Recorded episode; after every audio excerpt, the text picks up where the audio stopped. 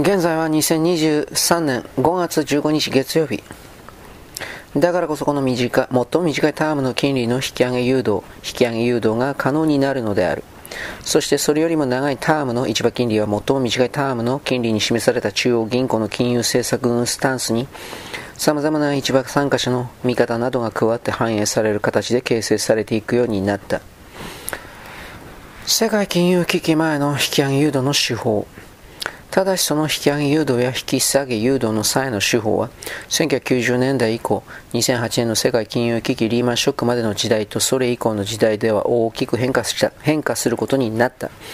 それは量的緩和それに類する金融政策運営を行った中央銀行であればどこにも共通すること。日銀のバランスシート。これを例に金融調節の手法がいかに劇的に変わったのかを言う。我が国がバブル崩壊後の不良債権問題で苦しんで、大手金融機関の経営破綻が相次いだ後の2000年末の日銀のバランスシート。日銀は民間銀行から手形を買い入れたり、ごく限定的な規模で国債を買い入れたりして、その対価のお金を民間銀行経由で世の中に供給していた。円、円、円、円紙幣である日本銀行券は、私たちが持っていれば資産だが、日銀にとっては負債になる。ただ、これは我々の日頃の使い方からしても当然ながら金利がつくものではない。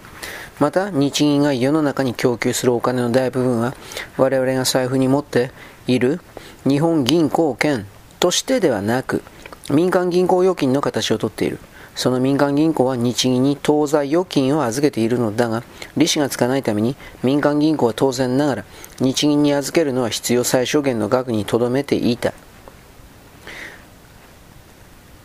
2000年末時点においては日銀当座預金の金額はごく限られていたのだが、その際の必要最小限の意味は2つあった。1つには民間銀行同士で日々決済する場合には、各行が日銀に預けてある当座預金の間でお金をやり取りするため、日々、そうした決済に必要な最小限の額という意味になる。もう一つは、我が国のように準備預金制度が設けられている国では、民間銀行は自分たちが我々の顧客から受け入れている預金の一定割合を中央銀行に預けなければならないことになっている。そのために必要な分ということになる。民間銀行が日銀当座預金に預ける金額が必要最小限にとどめられていたということは、短期金融市場全体としてはあまり金はほとんどなかったということを意味する。そして当時の短期金融市場の市場参加者の中には、いつも資金不足になりがちな金融機関と、逆に資金余剰になりがちな金融機関の両方が存在していた。恒常的な資金不足先の典型例が当時の都市銀行になる。今のメガバンクだ。有料な貸し出し業の企業を多く抱えているものの、顧客からの預金の受け入れ額がそれに追いつかないため、日頃資金不足になりやすいという立ち位置にあった。逆に、恒常的な資金余剰先の典型例は地方銀行で、顧客からの預金の受け入れは潤沢だが、貸し出し先になる企業は都市銀行ほど抱えているわけではないので、資金が余りやすかった。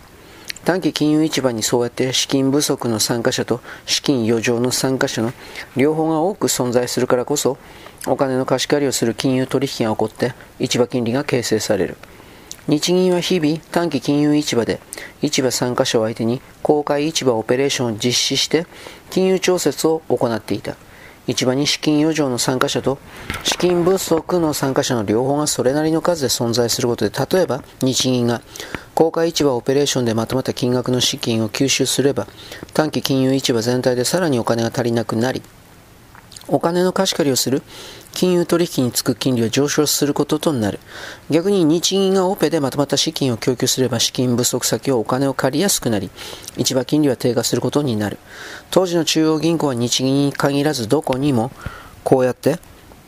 市場金利を引き上げ誘導したり、引き下げ誘導したりして、金融政策運営を行っていた。なおその際に短期市場金利を何パーセントに引き上げて誘導しようと、中央銀行自身にコストがかかるようなことは一切なかった。ところが中央銀行が短期の市場金利はすでに0%近くまで下がっていて、それ以上下がりようがないのに、それでも多額の国債を買い入れて多額の資金を民間銀行に供給するいわゆる量的緩和を実施するようになると、市場金利を引き上げ誘導する手法を大きく変えざるを得なくなった。世界で初めて量的緩和に踏み切ったのは他なら日銀である。バブル崩壊によって1990年代末に我が国は深刻な銀行危機状態に陥った。日銀は政策金利であるオーバーナイト無担保コール金利を前代未聞の0%まで引き下げ誘導したが、なお危機状態は収まらず、それでも何とか中央銀行として国の経済のためにできることはないかと苦慮した日銀は、まだ他のどの中央銀行もやったことはなかった量的緩和に踏み切った。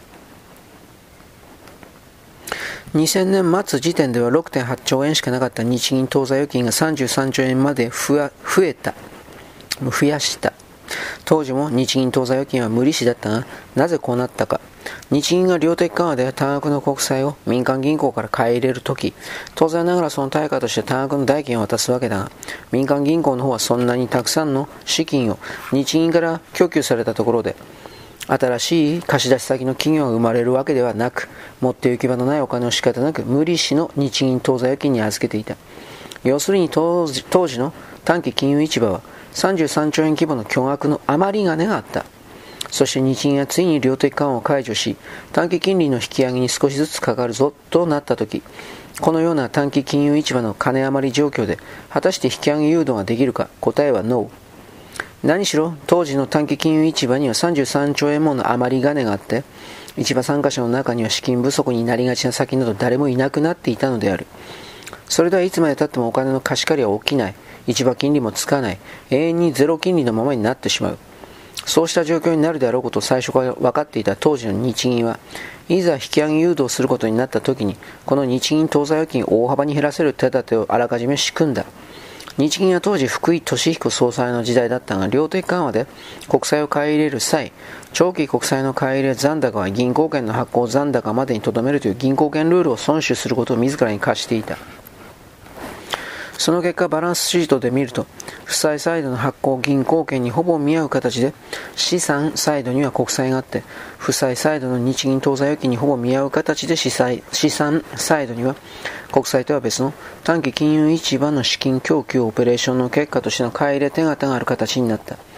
この膨れ上がった33兆円の当座預金を解消するには単純に考えれば、それまでの量的緩和で買い入れてきた国債を市場に売り戻せば良いとなる。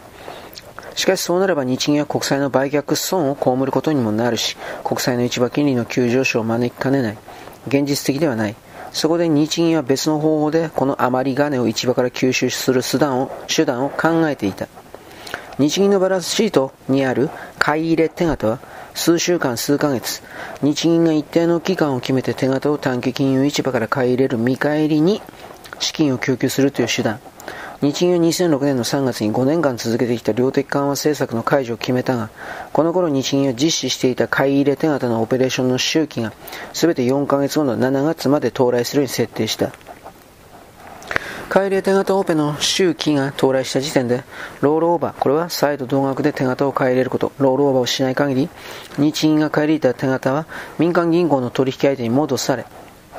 同時にその代金が日銀側に支払われることになる。そうやって日銀はわずか4ヶ月で40兆円規模の資金を吸収して、今で言った正常化を完了させ、7月には以前と同じ仕様で政策金利のオーバーナイト無担保コール金利を0.25%に引き上げ誘導することができたのである。ところが黒田総裁時代に入って異次元緩和をこれをやったことによりここまで大きく日銀のバランスシートが膨張してしまった今日では、それがとてもうまくいきそうにない。終了。